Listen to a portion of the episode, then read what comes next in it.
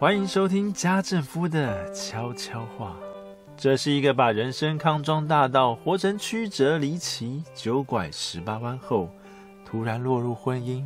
落入妻子和三个儿子的圈套中，然后才遇见幸福的奇妙故事。为什么这个节目要取名为《家政夫的悄悄话》？因为我们活在一个专家建议太多，今天告诉我们可以把口罩放进电锅，明天又突然改口，一会建议那样，一会建议这样，使原本应该循规蹈矩的事，演变成随心所欲就好。喔喔，等等，千万别以为这一集的内容跟口罩有关，因为比起只能遮住嘴巴、鼻子，家政夫。更想要的是一顶面具，一顶材质透气柔软，上面织着黑色蜘蛛网，其他部分则是血一般的鲜红。听众朋友们的脑海中有画面了吗？哈，没错，今天要分享的电影就是《蜘蛛人返校日》。这是一部男主角命运坎坷，不断被新陈代谢替换掉的系列电影。老实说，有点像是家政夫的人生。从呱呱坠地，还是婴儿，还是父母亲捧在手掌心上的宝贝男主角时，渐渐经历长大，脱离奶瓶、尿片，进入学校，然后打从遇见自己喜欢的第一名异性开始，便发觉周围的世界不再围着我转，男主角换成别人。然后又从学校招会上台领奖的不是我，老师喜欢的不是我，发现男主角也换成别人。等到二十多岁进入部队更夸张，经常连个人都不是，只能当条咸鱼，满身大汗去洗澡，洗完澡之后又被学长操成满身大汗。然后等九点十五分集合完毕，唱完军歌，又湿着身体和充满相同咸鱼干味儿的学弟们一起睡觉。如此一年半载之后，换成我在部队里当学长时，男主角的丑态便自动附身，在营区里只为学弟们帮忙跑腿，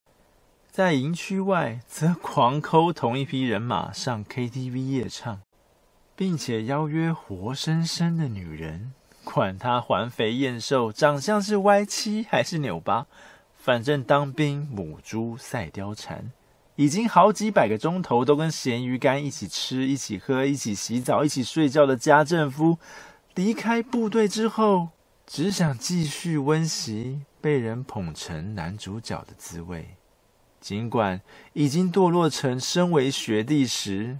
最不屑的那副死样。当欣赏电影《蜘蛛人返校日》时，家政夫猛然回忆起这些，就是当一个青少年踏入成人世界，从男主角变成跑龙套的衰咖时，就算拥有超能力也是多余。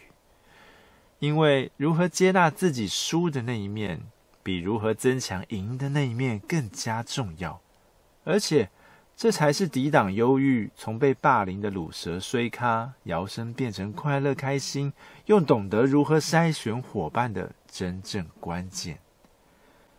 家政夫还从自己与儿子的身上发现，自从青春期的种种征兆降临，我们便开始怀疑：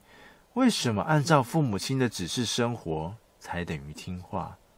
为什么只有大人说的规矩才是规矩？而且又只会出一张嘴，连大人自己都无时无刻上网追剧、打怪、玩游戏，凭什么要小孩服从不能玩太久的规定？这样的怀疑已经自动推着青少年离家越来越远。我在蜘蛛人返校日中，仿佛看见大儿子的国中生活。这名声音开始变粗、下巴长起胡须的男孩。懂得如何处理和同学之间的误会吗？是否知道如何结交朋友和避免树立敌人一样重要？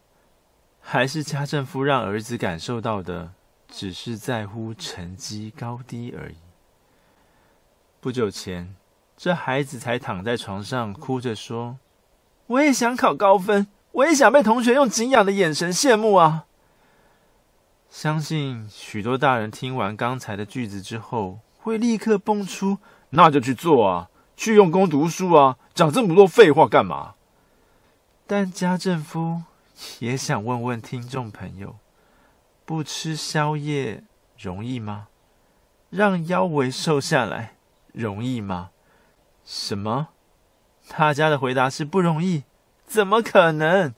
按照刚才的逻辑，不吃宵夜。就是别把嘴巴张开，尽管室友提了超级美味的炭烤咸酥鸡、臭豆腐、冰豆花回来，坐在旁边大快朵颐时，你只要别张开嘴巴就行啦，很简单嘛。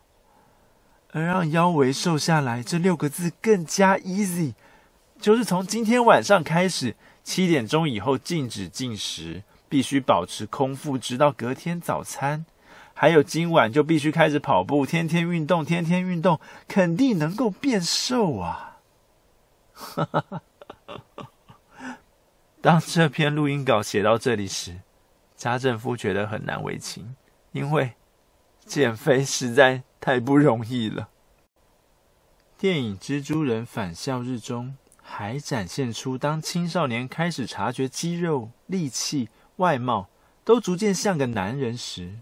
会渴望干件惊天动地的事，来甩掉小屁孩的称号，想令大人刮目相看。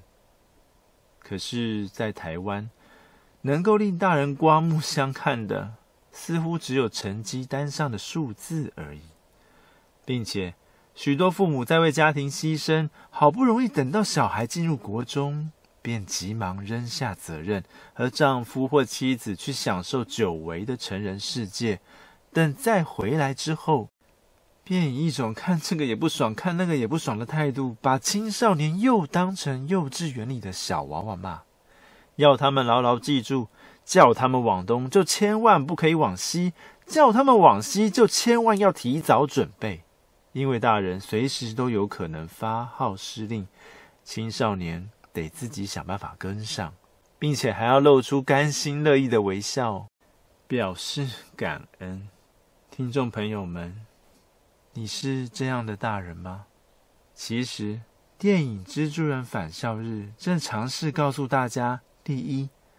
青春期的孩子安全感是建立在当你选择 A，他选择 B 时，你仍然保持冷静，没有骂些“不要你了，给老子滚开”之类的话。第二，你闯入青少年世界的速度偶尔要慢半拍，因为有时候大人也很肤浅，扯了小孩子的后腿啊。以上是家政夫分享的所有内容。如果喜欢，记得留下回应。你们的回应是家政夫继续制作精彩内容的强大动力哦。下次见，拜拜。